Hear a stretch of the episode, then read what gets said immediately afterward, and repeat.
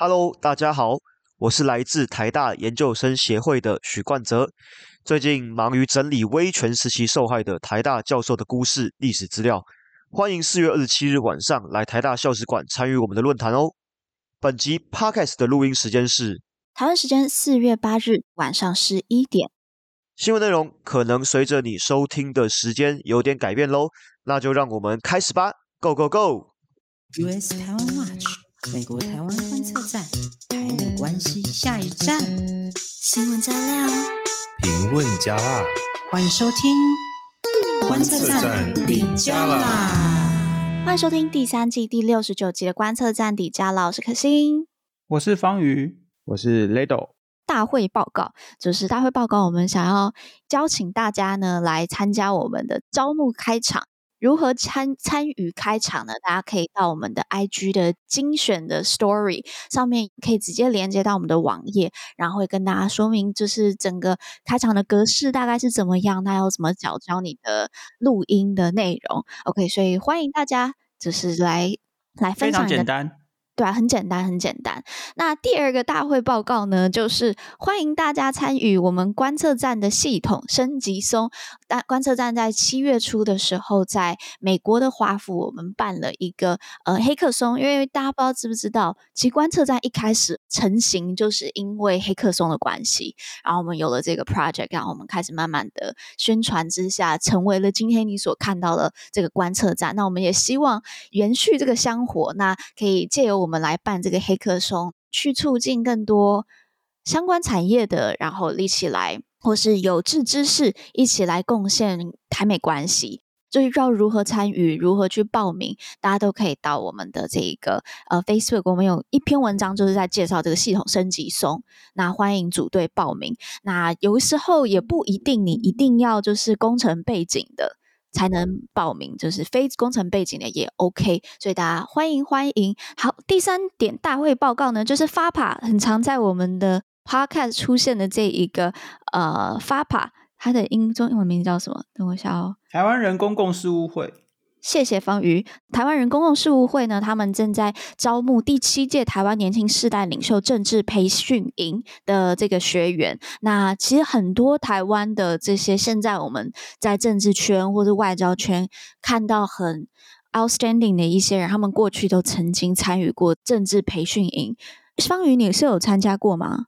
我没有参加过，但是观测站很多人都有参加过。对，我 Jerry 有参加过，对对是 Jerry。那非常推荐大家，就是不管是在这边，他在美国啦，那不管是呃你去。建立你的在这个领域当中的 connections，或者是去了解整个台美政策的政策环境，都是非常非常有帮助。他们现在已经开始报名了，那是四月二十一日截止报名，所以大家注意时间，有兴趣的就赶快去报名。OK，大会报告结束，好累哦。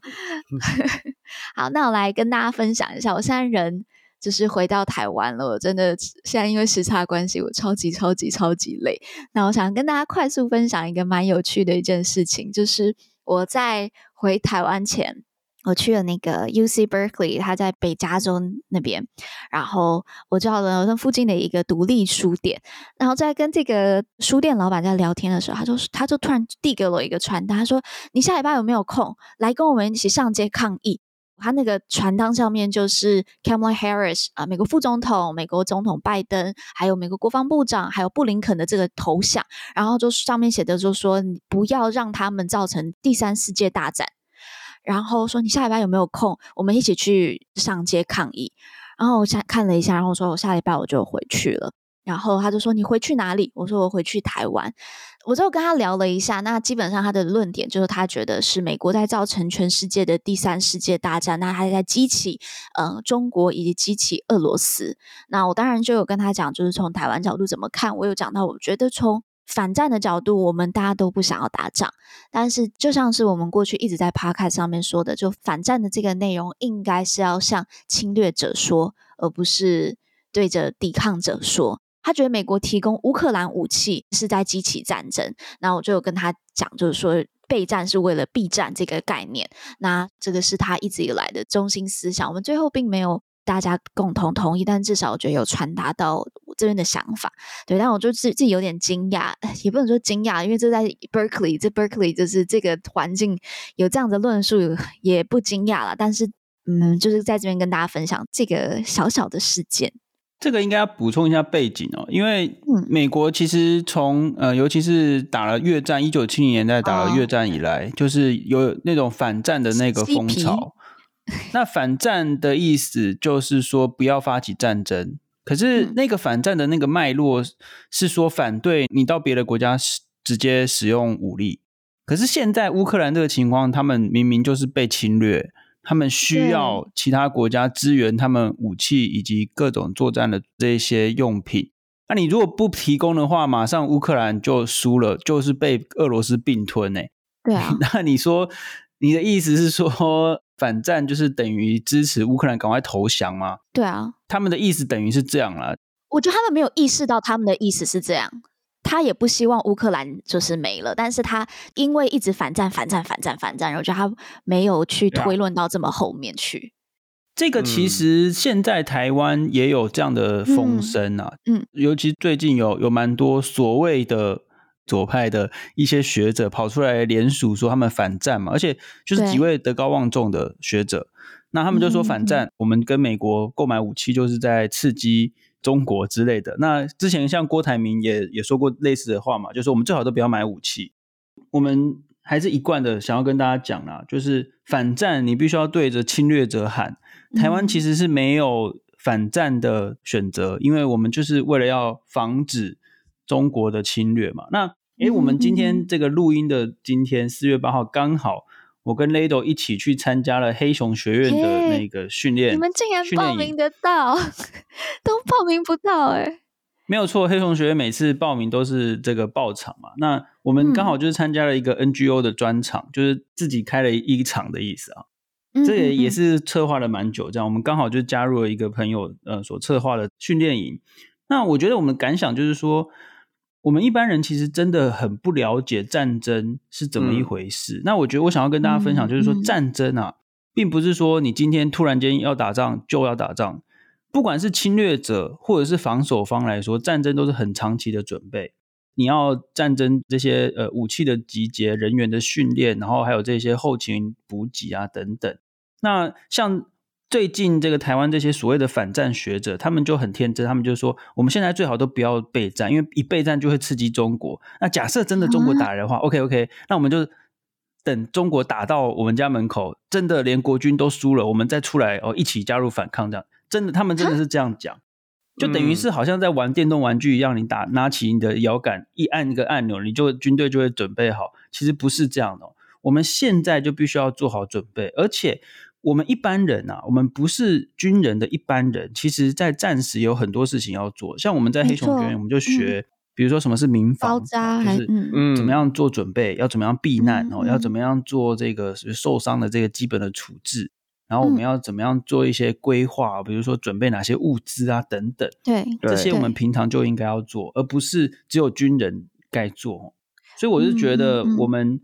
不要在那边反战，拜托看一下真实的世界长什么样子哦。嗯、就是他们这些反战的人，可能都是有点活在过去哦那一套，就是啊反帝国主义啊等等，反正美国就是就是坏。但其实现在我们要认清楚侵略者是谁啊，因为中共就已经讲得很清楚嘛。对啊，嗯，对啊，我觉得可能大家会觉得，因为那个黑熊学院真的很难报名，但不止黑熊学院，像是壮阔台湾，然后还有像是这个数位外交协会，他们有类似的课程。那如果再真的报不到的话，嗯、很推荐大家去购买那个卧草他们出版的民防手册，他们就是有直接写在这个手册的内容，包括。战争的时候，你这个刚刚提到的战备物资，你这个呃、嗯欸、战备物资包，你要怎么去做准备？里面要放些什么？那你知不知道你要怎么去找你家附近的防空洞？这些东西在这一个民防手册里面都有，所以很欢迎大家。如果真的报名不到黑熊，呃，报名不到这些课程的话，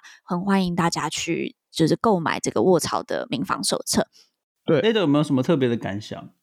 我有，我觉得有一个很重要的点，就是希望大家，呃，如果听到这里的话，可以记下来，然后跟那些你身边还在高呼就是备战，或者说台湾呃准备防御自己，就是在挑衅的这些其他你认识的朋友们说，像我跟方宇今天参与黑熊学院的这些活动，其实我学习到最多的内容是怎么保护自己，以及万一真的发生战争，嗯嗯、而且那个背景情况都是 台湾被打、台湾被侵略的情况。那请问一下，在这样的内容里面，你都是在学习怎么样保护自己？这个为什么会是一个挑衅？所以，不管是刚才我们讲的黑熊学院的活动，还是可心刚刚说的数位外交学院以及其他单位的这些课程，嗯，其实呃，希望大家都记得，我们是在学习保护自己，所以这个完全不是一个挑衅的问题。嗯嗯嗯，这真的就是很推荐大家。要多去跟他身边的人分享。那好，那我们赶快进入到我们今天的新闻。那我们今天会讨论，首先我们就从个比较大的这一个国际环境来看，嗯、呃，来讨论芬兰加入北约以及马克宏访中。那再来，我们就聚焦到，当然就大家现在最关注的，就蔡英文总统访美，然后跟这个众议院长麦卡锡在加州会面。那第三则新闻，我们来讲一下目前的这个中共对台湾军演的分析。那最后，美国新闻，我们除了会跟更新一下川普的这一个封口费事件的后续发展，那我们来跟大家分享一则跨性别参与运动的限制的新闻。好，那我们就赶快进入到我们的第一节新闻。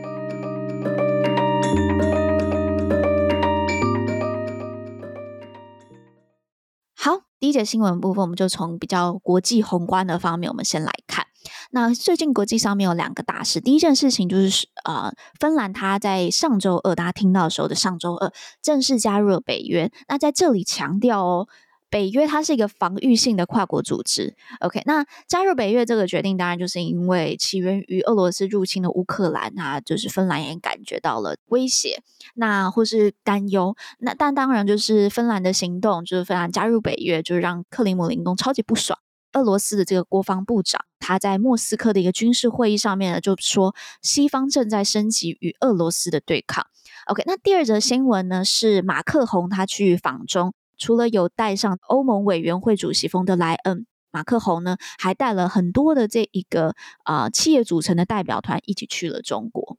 嗯，没错，我们可以看到，其实近期访问中国的各国领袖都非常的多。哦嗯，对，先前是那个德国总理嘛，嗯、然后上个礼拜的话是新加坡总理林显龙，那、嗯、这个礼拜的话会是法国总统马克宏跟刚刚说到的冯德莱恩，也就是欧盟的执委会主席。可是这些政要啊，国际政要，他才刚结束访问中国，其实中共马上就宣布要在台海这边做军演，所以说穿了，就是中共他一边扮演这种。抱持着善意的大国，可是，在台面下一直做足了这种随时准备要呃动用各种军事威吓的工具。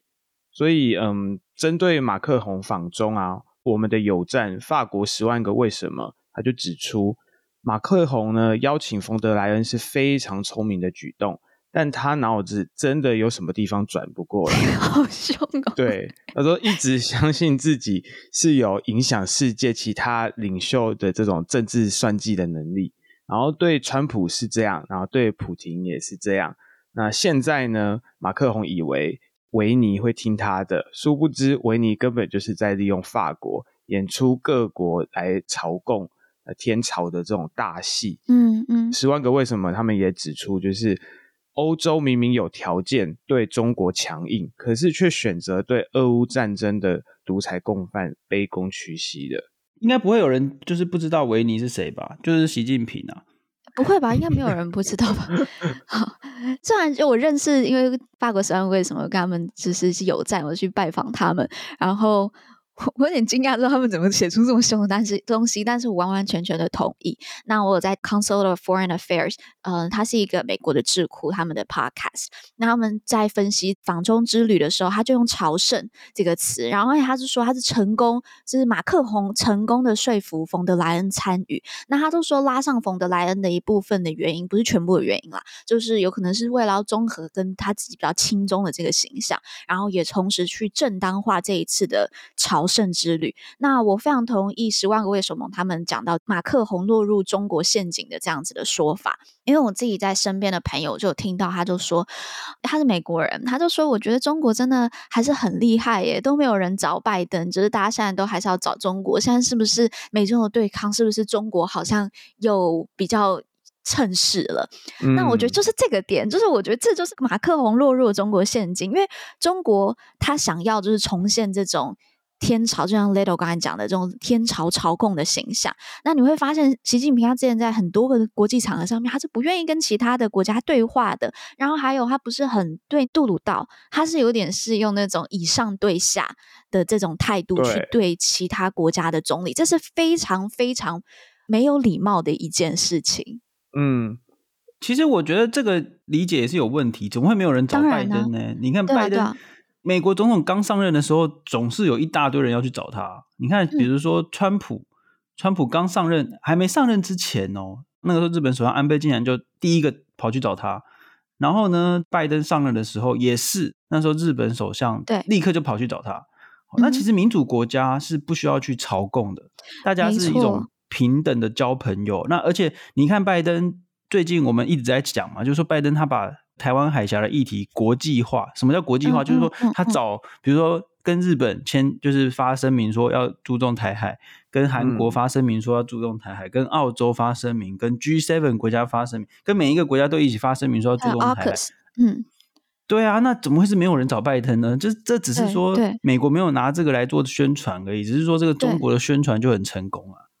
对，嗯那我觉得很重要的事情是中国。就像刚才方宇讲的，民主国家它不需要朝贡这样的制度。那中国它尝试着去改变这个世界秩序，我这是对马克龙非常失望是。是我觉得面对中国，你不是要去应和它。如果你西方想要继续维持这样子民主国家不用朝贡、大家平等交朋友这样的世界秩序，那你就要让把中国拉过来，要让他知道还要尊重这个秩序，那他也要尊重这个制度。嗯、那同样的，就是俄罗斯他也在用他的论述去改革世界秩序嘛，他硬要说是西方。在在对抗俄国，但是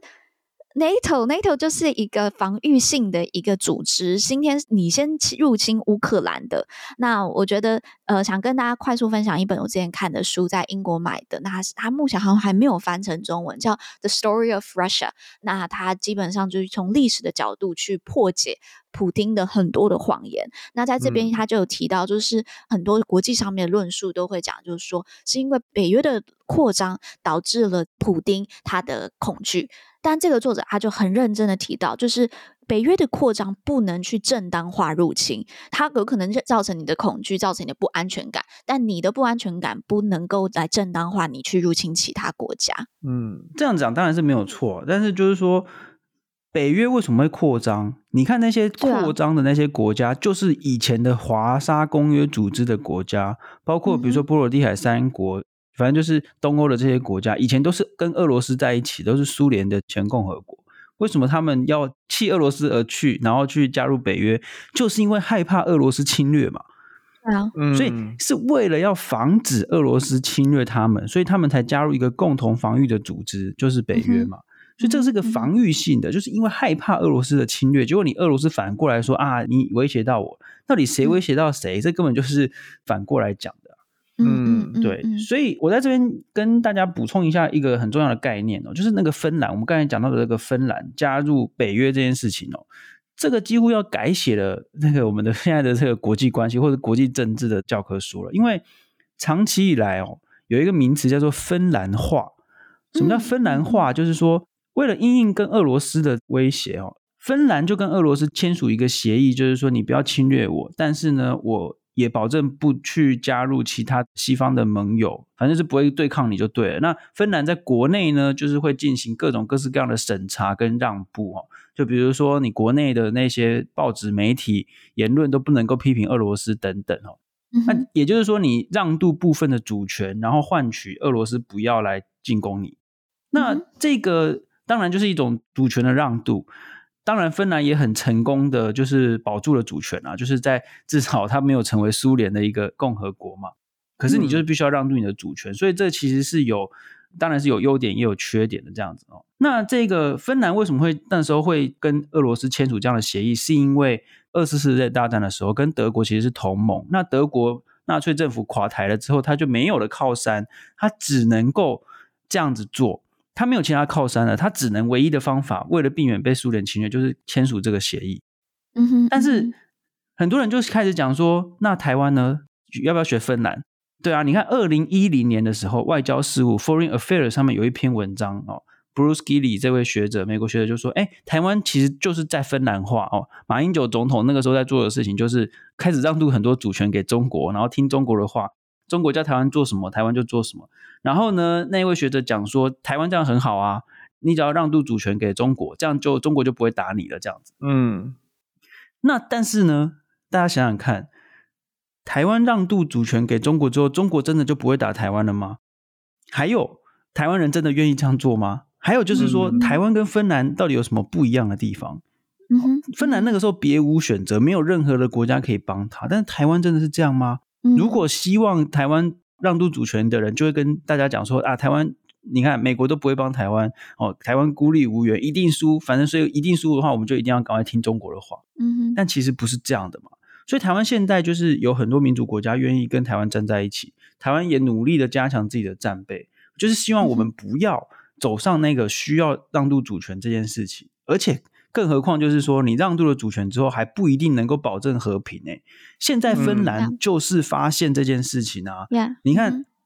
乌克兰跟俄国之间就是这样啊。俄国莫名其妙的就侵略了那个克里米亚，莫名其妙的又开始出兵乌克兰，对不对？所以芬兰就是放弃，完全放弃了所谓的以前的这一套芬兰化，放弃中立而加入北约嘛。所以，我现在还在等啊，就是说那些提倡台湾要变成芬兰化的这些人，或者是亲中的这些人，要怎么样解释芬兰的行为？嗯，他们可能就会开始讲说啊，芬兰就是惹这个俄国不开心啊之类的吧。对，而且台湾跟芬兰不一样，还有一点很重要，就是俄罗斯打芬兰，其实跨越边境非常容易。可是台湾的地理条件，然后整体的自然环境，其实要打台湾要看天候，然后有时候一整年下来，其实没有一天是适合的。嗯哼，对，这个是我们呃，算是我跟方宇今天在黑熊学院里面也是跟一些专家这样子上课讨论的时候发现的一件事情，就是要打台湾，其实你要登陆嘛，那登陆原本地点就很少，这个我们知道。那如果再配合上天后，然后回去看，譬如说过去一年以来，就是对适合的登陆的日期，其实有时候可能一整年都没有一天是适合的，所以其实打台湾难度本身就很高。那我们一般民众需要做的事情是去了解这些基本的知识就好，我们不需要去知道哪个战舰比较强还是什么，但是有这些呃基础的知识，就是为什么打台湾很困难。那你就不会被这一些言论去很轻易的带走，嗯、或者是被欺骗这样子。嗯哼，对，我觉得这个就是我们大家每个工每个人的工作啦，还有我们观测站，至少做一个媒体，我们也要好好继续跟大家分享我们跟其他国家的差别，不要过度的错误的类比，然后更多的了解我们自己。好，嗯、那讲到了解我们自己，我们就来看一下蔡英文总统跟美国众议院长的这个会面。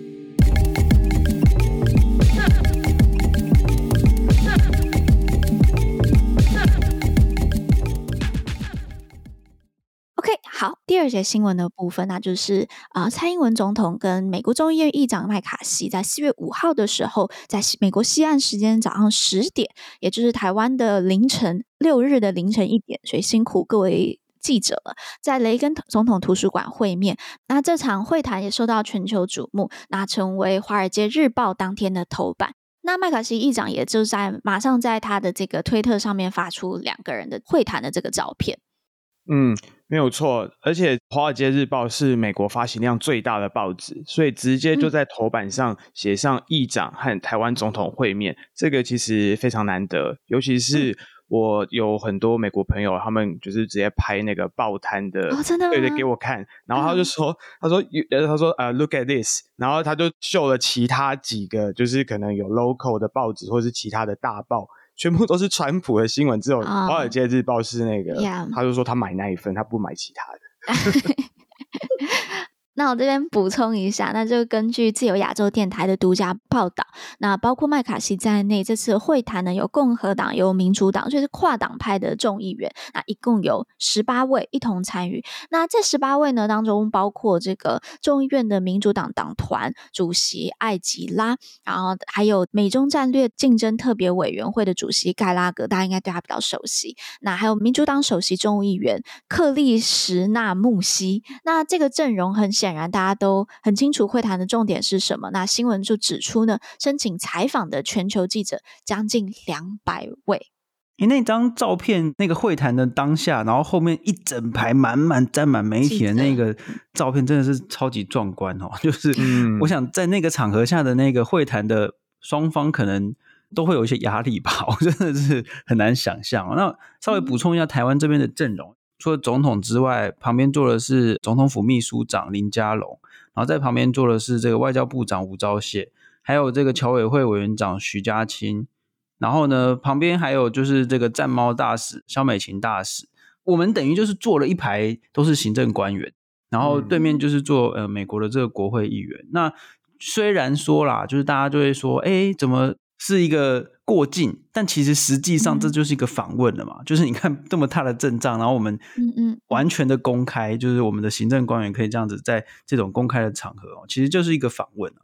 嗯嗯哼，对，而且其实。呃，我我们来盘点一下，就是说这一场会面到底对台美关系的意义是什么？那其实过去呢，从一九七九年美国和我们断交以来，台湾总统呢一共只有和众院议长见过三次面，前两次都是在台湾。那第一次呢是在一九九七年四月，由共和党籍的众议院议长金瑞气他访问台湾，那是由李登辉总统接见。那一次的话，大概是三个小时的旋风式快闪活动。嗯、对，那第二次的话，就是去年八月来访的这个民主党籍的议长叫 Pelosi。那魔法阿妈他这一次的行动就非常的盛大。那所以预计呢，麦卡锡的会面呢，其实我们之前已经讨论过很多次了。麦卡锡他就是已经讲过，说他只要当选议长，他一定会访问台湾。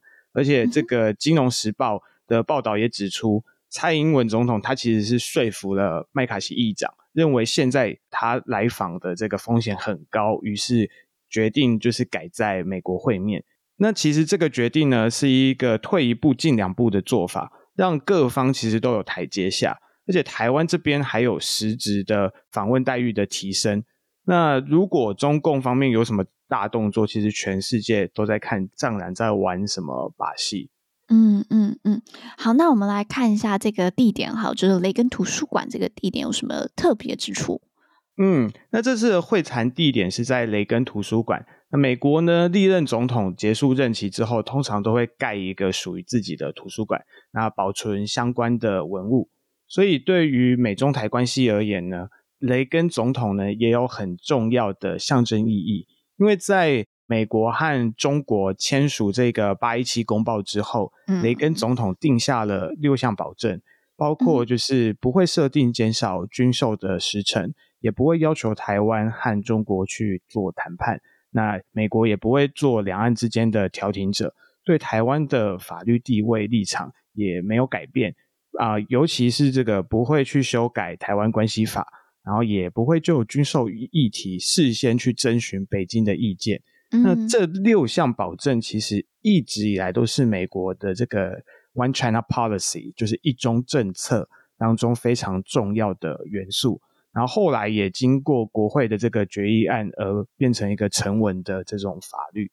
同时呢，嗯嗯、雷根总统还定下一个内部的备忘录，他就指明了，就讲得很明确，就是对台湾的军售。的这个武器的等级跟数目啊，都会依照中国解放军对台湾的威胁程度而定。所以这一份备忘录至今还是就是对台军售的准则的这个原则。那他在二零一九年的时候，我记得那时候是蓬佩奥，然后就是川普政府时期解密的嘛。波顿那个时候是那个国家安全顾问 John Bolton 啊，对对对，解密的。嗯哼，那讲到雷根，我还想到一件事情，就是雷根那个时候他主要面对的这一个敌人还算敌人吗？或者对呃对抗的这个国家还是还是苏联嘛？那那个时候他面对苏联的时候，他就讲了一个很有名的一个金句，叫做 “Trust but verify”。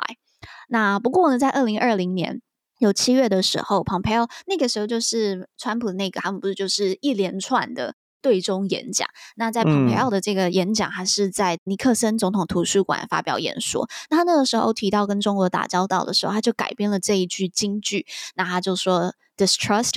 and verify。”就是他面对中国，在蓬佩奥眼里，甚至是比面对苏联都还要更加更加小心的。嗯、OK，好，那是题外话了。那我们回来看一下，就是这一次蔡总统在演讲的时候，他的内容的部分。雷根总统在美国历任的受欢迎总统的调查当中，通常都是名列前茅。通常要不就就是前前几名，就绝对是第一名或第二名之类的哈。那他的地位真的很高，他毕竟带领美国打赢这个冷战嘛。嗯哼，蔡总统他其实这一次的这个演讲也非常的因地制宜。基本上，其实，在雷根总统图书馆这个地方就已经是一个高度的象征性。而且，你看他跟呃麦卡锡议长的公开发言是在哪里？就在空军一号前面。背景选得很好，这样子。蔡英文总统的致辞，他引用雷根总统说的，他说：“自由是很脆弱的，我们距离永远失去它呢，只有一代的距离。”意思就是说，我们随时都有可能会失去自由。哦，那其实这也是召唤，直接跟美国人说：“哎，我们是必须要为自由民主来做奋斗。”那在这篇讲稿当中，他其实就是。很一贯的维持他的风格，然后就是，而且他在民主党跟共和党都有去做对话。那当然，他有特别提到说，众议院哦，在历史上对台美关系有很大的贡献哦，因为台湾民主化的过程当中，有很多是跟这个美国国会议员有关哦。那当然，就是在麦卡锡议长旁边讲这句话，当然就是给众议院凸显出众议院的重要的角色嘛。嗯，那就是蔡英文总统他有特别强调，跨党派对台湾的支持非常的重要。哎，其实我突然想到，就是说，在俄乌战争之后，我们看到泽伦斯基总统、乌克兰总统到很多地方演讲，然后都会去针对当地的那个历史跟社会脉络去、嗯、去调整他的讲稿，非常厉害哦。那我觉得这一次蔡英文总统在雷根图书馆这个演讲，其实也是用他一贯的那种很冷静的呃四平八稳的这种风格，然后去针对美国的政情啊、历史啊等等去做这个对话。那华盛顿邮报哦。他就有一篇评论，就说蔡英文的这一次的访问呢，让台湾在国际的形象达到了一个顶峰。哦，那其实就是我们如果去盘点一下各家的新闻评论等等，几乎一面倒的都是支持台湾，而且都是在讲台湾多么的民主自由，然后这是多么重要的一件事情，然后呼吁大家都要给予支持。那这个背后当然就是说给予支持去去防卫哈，就是以免有独裁者来破坏这样子。那也就是说，我们认为这一趟的访问的行程呢，在最后这一场非常重要的会谈以及会谈内容当中，真的对台湾来说是非常大的一个加分。OK，好，那接下来我们看一下，就是麦卡锡的回答的重点。那我们帮大家做个小整理。那首先呢，麦卡锡他多次的重申两党在对中议题上面的 One Voice 一致性。而且他说，他提到这是对美国来说非常重要的事。那他特别提出呢，就是特别指出过去美国两党在对中方针上面的摇摆不定和不一致，所以才会导致说对中政策常常会有执行的成效很差。那议长说，未来不会再有这样的问题，两党对于中国战略竞争都具有高度的共识。啊，听到这里，其实我就是哟开心。OK，好，那第二个重点整理呢，是近期呢常常会有这个国会议员讨论，就是提到美国延迟交货的军火。那麦卡锡议长说他会帮忙催货，尤其考量到乌克兰的这个状况，其实做了一些准备，仍然没有办法能够阻止普丁铤而走险而使用武力，所以呢，他们他说美国需要再多加准备。那第三点是他强调说，跟蔡英文的见面没有什么好触怒谁的对话和沟通，就是一切的基石。对中国也一样。那透过这些行动，也是和中国去沟通，希望大家一起为和平努力。那时候就是记者好像有问到，就是怎么去看马克宏访中嘛？那他也就说，也是用类似的这一个论调角度去切，就是讲到说，就是对话跟沟通就是很很重要的。OK，那关于蔡总统会不会去 DC 啊，或去国会山庄演讲，那他就提到说，现在没有安排任何的这个计划。那议长也就是说，之后仍是有机会去访问台湾，只是目前还没有相关的计划。然后他在回答的时候也再次高度赞扬雷根总统。呃，雷根总统是共和党的，就是跟帮大家补充一下背景。但他就像刚才邦宇讲的，他是真的是在美国历史上面，大家都真的非常喜欢他。嗯。OK，好，那以上是麦卡锡的内容的部分。那整体而言，我们来纵观看一下这场会面好了。对台美关系有什么样子的进展吗？一般来说哦，台湾的总统过境美国，过境名为过境，其实就是为了 要防止惹某一个大国玻璃心的大国不开心呐。哈，这次国务院也特别讲说啊，这就过境啊，这就符合惯例哈。我们看到就很多人就会开始在那边讲说啊，你看呐，总统怎么都没有遇见到什么行政官员啊，或什么，这其实就是个惯例啊，惯例就是这样子哦。我们还可以看到很多假讯息，下面说什么啊，美国故意给蔡英文难看，哦，就是美国故意取消蔡英文的什么什么行程，这样什么，这其实都是子虚乌有。通常本来的行程安排就会蛮低调，可是我们看到这最近几年这个低调的行程都越来越不低调，尤其是 媒体越来越多哈。比如说呢，我们仍然还是可以去看到说他停了几天，跟多少国会议员碰面，嗯、然后还有呢，像是参加一些活动，可不可以开放媒体啊？比如说这一次在这个过境纽约的时候呢，就是有一个乔宴啊，那这个乔宴上面是媒体全程直播。在二零一九年以前的这些呃这个行程啊，就是媒体根本不能够公开采访的，但现在不但可以公开采访，还全程直播哦。然后呢，还有像是。蔡总统过境纽约的时候，跟众议院民主党的领袖 Kim Jeffries 他会晤，也就是说他在纽约会面的民主党的这个众院的领袖，在加州会面的这个共和党的众院领袖也是议长，哦，就是麦卡锡，两党的这个领袖都已经见到面了。那所以说，其实从很多地方看起来，就是这一次的这么高调的这个访问，或者说过境行程啊，哈，呃，对台湾来说是一个蛮成功的啦。那我们看到，我其实啊，最常被写出来的报道的框架，从国际媒体来看，就是说，蔡总统访问美国跟马英九前总统访问中国，就被放到一个当前民主与独裁两大阵营的对峙状态当中来写啊。就也就是说，大家都认为说，哎，其实马前总统访问中国，就是跑去站队在中国那一边，然后蔡总统访问美国，其实就是站队在这个所谓民主国家的阵营这边。这样，大概蛮多报道都是这样子写。那这一次会面里面啊，中国其实也有一个还算蛮激烈的反应，就是 制裁萧美琴，对对对，然后而且还有这个制裁远景基金会等等。中国大陆外交部官网呢，在六日的时候发布这个晚间的新闻，然后指出呢，习近平呢严词的批评这一次的这个会面，他说台湾问题是中国核心利益中的核心，谁要是在一个中国问题上做文章。中国政府和中国人民绝不答应。谁要是指望在中国在这个台湾问题上妥协退让，那是痴心妄想，只会搬起石头砸自己的脚。那这个就是整体的这个中国的反应。那后续的话，其实我们最近就会知道，像今天是四月八号，就是中共有开始发动一些军演。OK，谢谢 Little，马上帮我拉到这个就是中共军演的部分。那我们就快速的在第三节新闻的部分来聊一下中共军演以及智库专家如何去分析。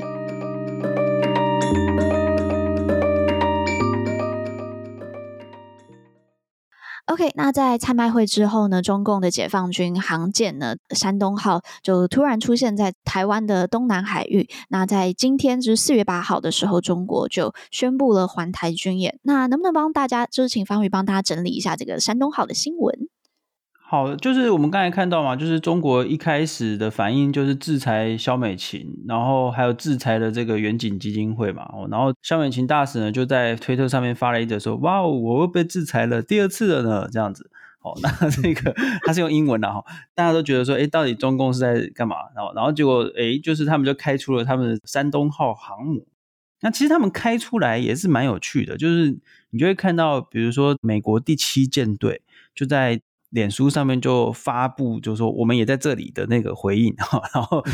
日本方面也拍出了高清无码的，呃，不是，就是他们拍出了非常清楚的这个呃山东号的照片，然后就开始有很多的智库，还有就是媒体就开始评论，然后就是就评论这个山东号为什么要出来这样子。哎，结果当大家还在说，哎，这次好像中共的反应比较稍微比较温和，结果没想到八号的时候就发布说我们要开始在进行环台军演哦，然后总共进行三天，嗯嗯、然后有什么实弹射击，好像要进行两个礼拜，不是每天呐，但是就是这时间会拉到二十号。这一段时间，然后就公布说哪里哪里要军演这样子哦，那其实就是有点常态化了。我们应该可以蛮呃预期以后常常会出现这种。我觉得重点是在于他们发布那个新闻稿里面就就讲说，我们按计划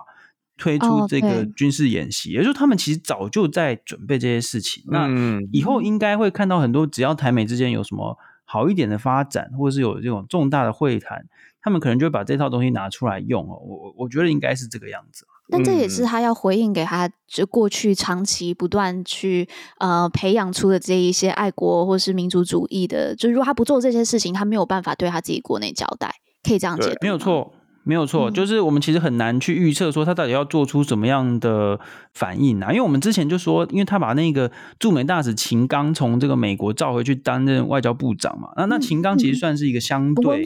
比较温和派的，对，那可是因为我们也跟大家讲过，就是说其实外交政策决策权是在党。所以外交部长并不是外交政策的第一把手，第一把手是这个中共中央外事委员会的主任，嗯、就是王毅。嗯、哦，那他们其实就仍然是蛮鹰派的哦。那那所以说，习近平也必须要回应这些所谓比较鹰派的这些做法，嗯、所以就是继续这个战狼外交，就把这一套东西搬出来。Lado 要不要帮大家简单的介绍一下他们这次在干嘛？嗯、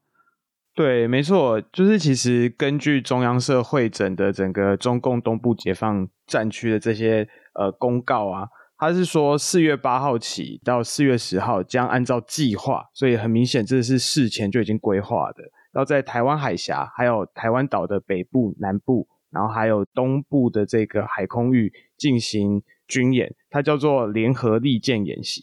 然后他就说，呃，重点呢是想要夺取所谓的制海权、制空权，还有就是控制讯息的这些能力。然后其实到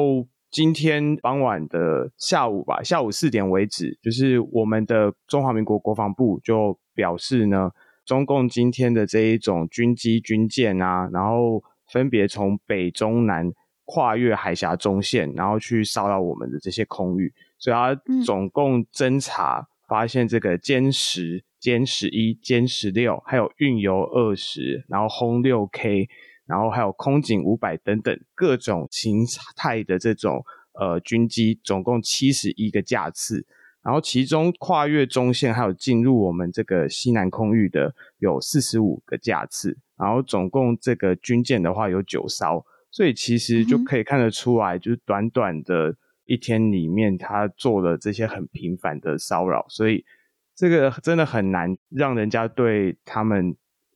怎么说？呃，所谓中国追求和平的这个决心，嗯、真的很难相信他们是追求和平，会说服哎。不过我觉得，我觉得这边有一个很很值得我们注意的地方哦，就是说在去年，呃，佩洛西议长来台湾访问之后，那个明明就应该是一个台湾的，呃，就在全世界曝光非常多，而且因为佩洛西议长他强烈的。赞扬台湾的民主政治，然后而且他也去参访人权博物馆啊，等等，就是嗯，用实际的行动支持台湾的人权自由这些哈。理论上来说，这是对台湾来说非常重要的一剂强心针。可是就是因为在之后的中国的大规模的军演，还有射飞弹，结果你看最近有陆续有一些民调出来，就是回顾一下，就是说大家会觉得说，哎，反而会觉得好像美国让台湾更不安全。我就是说，台湾的民调、哦、对常会有这样，就所以我觉得中共的军演是有它的效果，它的效果就是去抵消了美国对台湾的支持。嗯、那那其实要再提醒大家一次哦，战争不是只有那个战场上而已哦，嗯，资讯战或者是诶，应该说中共有三战：舆论战、心理战。还有一个叫做法律战，这个叫三战哦，这个是无烟硝的战争，是一直都在进行的。我觉得这些都是我们需要去好好准备的。嗯嗯嗯。谢谢方宇，我觉得这个又扣回我们一开始今天一开始就一直在讨论的这些反战啊，还有就是避战与备战这样子的论述。我觉得真的大家去好好思考一下，然后去了解中共的这一些这些行动，然后不要落入中国这个圈套，让他去主宰这一个论述。OK，好，那我们今天的相关的内容就是台美中的内容就到这边。我们进一段广告之后，我们就来聊一下美国新闻。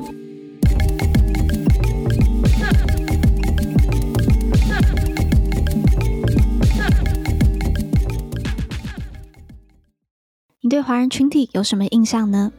今年春天，观测站要和大家分享一本书，《从苦力贸易到排华，淘金热潮，华人移工的奋斗与全球政治》。这本书是由时报出版社出版，讲述十九世纪后淘金热出现于美国加州、澳洲维多利亚和南州川斯瓦尔地区，华人出抵这些地方以及随后出现的排华历史。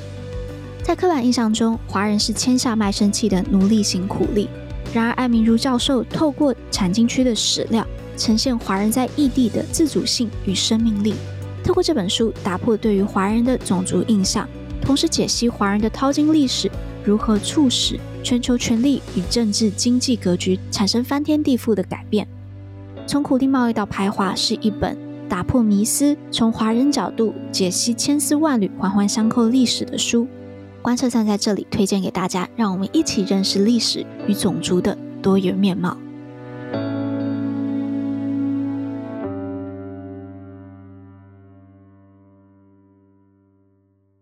那川普的部分呢？我相信大家都是。占据现在美国各大新闻版面。那我们上一周 podcast 也有讨论嘛，就是那时候跟大家都在讲说，到底川普就是他会不会想要就是被上铐这样子的画面出现？那先回答这一个问题，OK，就是事实上在就是川普去出庭的时候，他并没有被上铐的。那在上周四呢，他真的就去了曼哈顿的法庭出庭了嘛？整场法庭上面，他就只讲了两两个字，就是 not guilty，无我是无罪的。目前接下来的整个案件要如何去发展，以及如何去影响接下来的美国大选，就我们还要继续看。这周的新闻进展差不多就是到这样，目前这样子。OK，好，那刚才也有提到，就是说我们想要分享一个是跨性别运动的一个参与。那我来讲一个小故事，就是算时间不多，赶快来讲一个故事。OK，好，那就是现在十二才十二岁的一。位跨性别的学生叫 Becky，那 Becky 呢，她是在 West Virginia 的一个中学就读。那他在这个学校呢，还有参加女子的越野跟田径队。根据这个原状，就是 Becky 她妈妈的诉状。那 Becky 她从四年级，所以非常小的时候，她就改以女性的身份在社会上面生活。那她包括她也改变她的性别，还有她的姓名。那呃，他的家人也完完全全的去支持他，那他也去固定的去接受这一个青春期的阻断剂，还有荷尔蒙的治疗，那让他更去就是往这个生理女性去发展。OK，那呃，在二零二一年的时候呢，West Virginia 呢，就是。出于对于变性者，他可能会对于女性的运动赛事造成不公正的结果，就是因为他们担心说，诶，如果他是一个跨性别的人，他有可能还保留一些生理男性的这一个特征的时候，那但他又参加这个女性的运动赛事，可能会就是不太公平。所以 West Virginia 议会在二零二一年的时候，它是通过了一个拯救妇女体育法。那其实不止 West Virginia，美国好多其他的州也通过类似的法案。那这个法案呢，就是让 West Virginia 它在公立的学校呢，甚至只有出生的时候你是生理女性的人，你才能参加女子的校队。OK，那我们回到 Becky，那就在二零二一年呢。拯救妇女体育法被推出之后的 Becky，她的妈妈 Heather，她就提出了一个诉讼，然后挑战这个法案。因为这个法案呢，她就基本上都禁止她的女儿参加女子校队嘛。她就是认为这个法呢是违反了美国的宪法增修条文的第十四条，对于人民在法律之前均可得到同等对待的保障，以及一九七二年修正的教育法第九条。因为这一条呢，它上面禁止接受联邦经费的学校进行性别歧视。OK，那结果是什么呢？在 West Virginia 州的这个联邦地方法官在今年一月，他们做出的判决是拯救妇女体育法是合宪的，所以呢，就就等于就是 Heather 还有 Becky 的妈妈，就 Becky 他们输了这一个就是联邦地区的判决。那判决他是说呢，West Virginia 的议会或许可以允许跨性别者。根据他的性别认同去参加这个赛事，但是出生时所确定的这个生理性别界限，它是符合国家提供为女性提供平等运动机会的重要利益。那如果被迫跟男性在这个运动场上竞争，会让这些女性处于非常不利的地位。OK，那败诉之后呢，当然就是 Becky 还有她的妈妈 Heather 就继续的上诉到联邦的第四巡回上诉法院。那这一次呢，法官是用二比一的投票结果呢，暂停了暂停了这个呃 West Virginia 刚刚我们提到这个判决，但对于拯救妇女体育法，它是否合宪呢？这个还在审理当中。那 West Virginia 的这个检察长呢，他就因为他就很不爽，就是这个上诉法院之后暂暂停了他们这个判决，所以他就向最高法院发出的暂时的禁止令，那要求就是不准 Becky 留在女子校队当中。OK，那现在就来到了美国的联邦最高法院。那最高法院在六号的时候，他们就针对的这个案决去表决，那以七比二的票数驳回了这一个不准。Becky 留在女子校队的这个要求，所以现在呢，Becky 还是能够留在女子校队。不过，到底拯救妇女体育法到底合不合宪，这还是在审理当中。我在看这个新闻的时候，我说真的，我觉得好难哦，我不知道方瑜跟 Ledo 怎么看呢？因为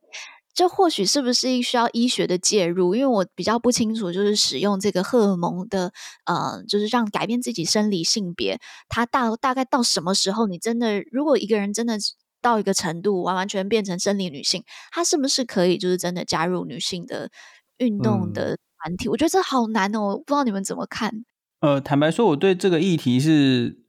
不了解的，因为我我有试着了解过，因为台湾其实台湾其实之前也有这类的争议哦，只是说台湾还没有打到官司。嗯、我只是觉得哈，就是我们当然还是要尊重大家的性别认同，对。对需要去关注啊，就是跨性别以及其他性少数群体的权益。但是至于要不要让跨性别的呃人去参加，比如说另外一个性别的体育活动这件事情，坦白说，我是。不知道该怎么判断的，嗯、我就是他那个界限或者是时间点啊，或者什么要画要怎么画？比如说像堕胎这个议题，对，它是三十八周嘛，就是它是有堕胎，就是有很明确的医学证据告诉大家说，从几周到几周，对对妇女的那个呃风险到达一定的程度，然后几周到几周怎么样，就是那个是比较明确的。可是对于跨性别来说，坦白说，这个议题需要再多讨论啊。对，我自己是觉得呢，这个议题的话，应该是算是一个新的议题。原因是因为现在跨性别的这个权益其实是近期才比较在全世界各国受到重视。其实人体这个东西，就像可心说的，医学的研究其实还需要一段时间，而且不同的人种，它的这种跨性别药剂产生的作用，其实也可能会有差异。嗯，对，就跟 COVID 的疫苗打在不同人种身上，其实效果有有有一点差异嘛。对啊，所以我自己是觉得可能需要时间，但是原则上应该是要去尊重这些人的主体，嗯、就是他个人的意志。嗯，我完全同意。我觉得就会需要更多的医学的这个、呃、研究进入。那我觉得要更多的医学讨论，也必须要就是我们更多的去讨论这样相关的议题，才有更多的资源去啊、或是目光去投入这样子的讨论。那我最后想要讲的一点是，我在看这则新闻的时候，我觉得最最最最让我感动的是 Becky 的妈妈 Heather。呃，我曾经有问过我父母亲，就是说，诶，如果我想要做跨性别的手术，或者是我如果是同性恋，你怎么看？然后我爸妈就会觉得，我身体是我给你的，你干嘛这样子呢？就是可能还会有一种是这个东西是我给你的，你不要去动。但我觉得 Heather 就是他对于 Becky，就是他不会有这种是你的身体是我给你的，然后甚至是那种他我非常非常支持你对于你自己性别认同的决定，并且是嗯。保护你，为你的权利去发声的，那我觉得值得学习的就是 Becky 的妈妈，她真的需要跨性别的人需要有更多的人去在心灵上面去支持他们，尤其家人的支持是最重要的。OK，好，那今天的美国新闻就差不多到这里。那我也很希望听听大家的想法，如果有相关经验或是只在医疗上面有可能你有做相关的研究的，也欢迎在留言区跟我们分享，我超 想知道。好，那谢谢大家收听观测站底加啦，我们会讨论台美关系、国际动态。我们的粉专 US Taiwan Watch 美国台湾观测站也会随时更新台美政治的动态。这个 Podcast 出来服务现在太忙，只能用耳朵收听新闻的你，也会帮各位加料加辣。那听到最后，别忘了在你收听的平台 follow 观测站，帮我们按赞哦。我是可心，我是方瑜。我是 Lado，我们下周再见喽，拜拜拜，拜拜，再会哦。